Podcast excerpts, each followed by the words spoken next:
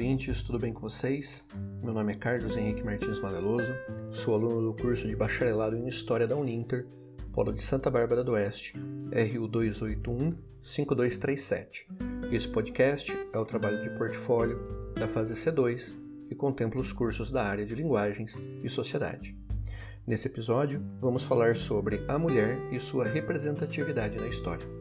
Teremos um pequeno resumo sobre a vida e obra de uma grande artista, considerada a maior expoente do movimento modernista brasileiro. Senhoras e senhores, ninguém menos que Tarsila do Amaral.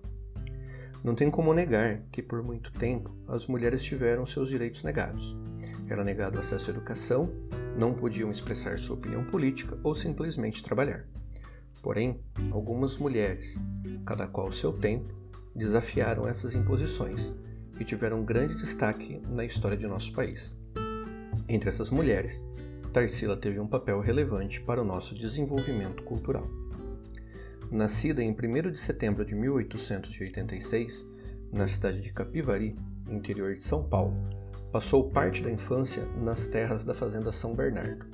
Mudou com sua família para São Paulo, foi estudar no Colégio Sion e concluiu seus estudos em Barcelona, na Espanha, onde pintou seu primeiro quadro, O Sagrado Coração de Jesus.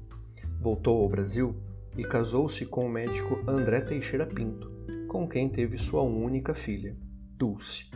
Seu marido não concordava com seu desenvolvimento artístico, queria que ela ficasse em casa cuidando dos afazeres domésticos, e algum tempo depois se separou e iniciou seus estudos em artes.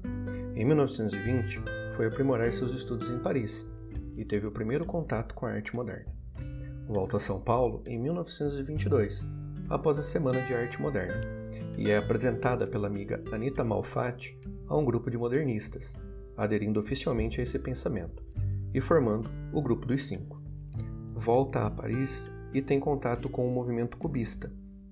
Nesse período, pintou a tela A Negra, entrando definitivamente na história da arte moderna brasileira.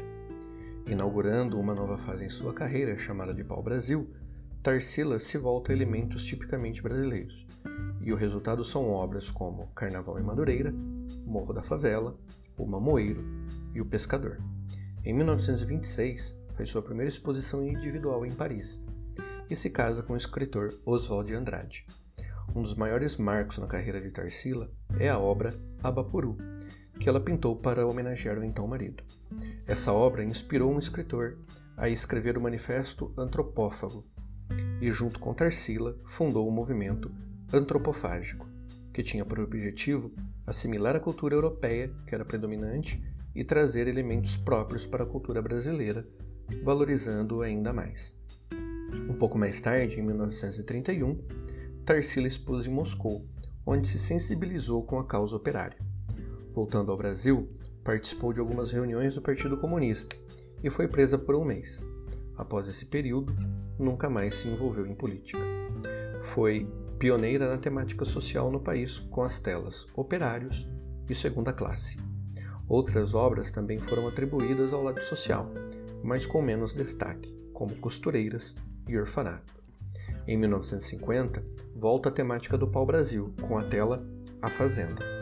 Após a morte de sua filha, Dulce, vivendo sozinha, foi submetido a uma cirurgia de coluna e ficou paraplégica por conta de um erro médico. Diagnosticada com depressão, Tarsila do Amaral faleceu em São Paulo no dia 17 de janeiro de 1973, com 86 anos de idade, deixando um enorme legado. E esse legado vai ficar ainda mais acessível. A Fazenda São Bernardo, hoje no município de Rafar, está sendo restaurada para virar, um museu interativo sobre o modernismo. Além disso, a cidade de Capivari conta com uma galeria com 70 reproduções das obras de Tarsila. Na divisa entre os municípios de Rafar, antes território capivariano, e Capivari, existe um mosaico em homenagem à artista.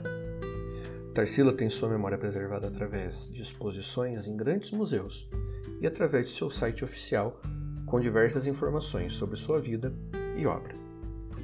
Muito bem, esse foi o nosso podcast. Espero que tenham gostado. Obrigado por ouvir, um abraço e até mais.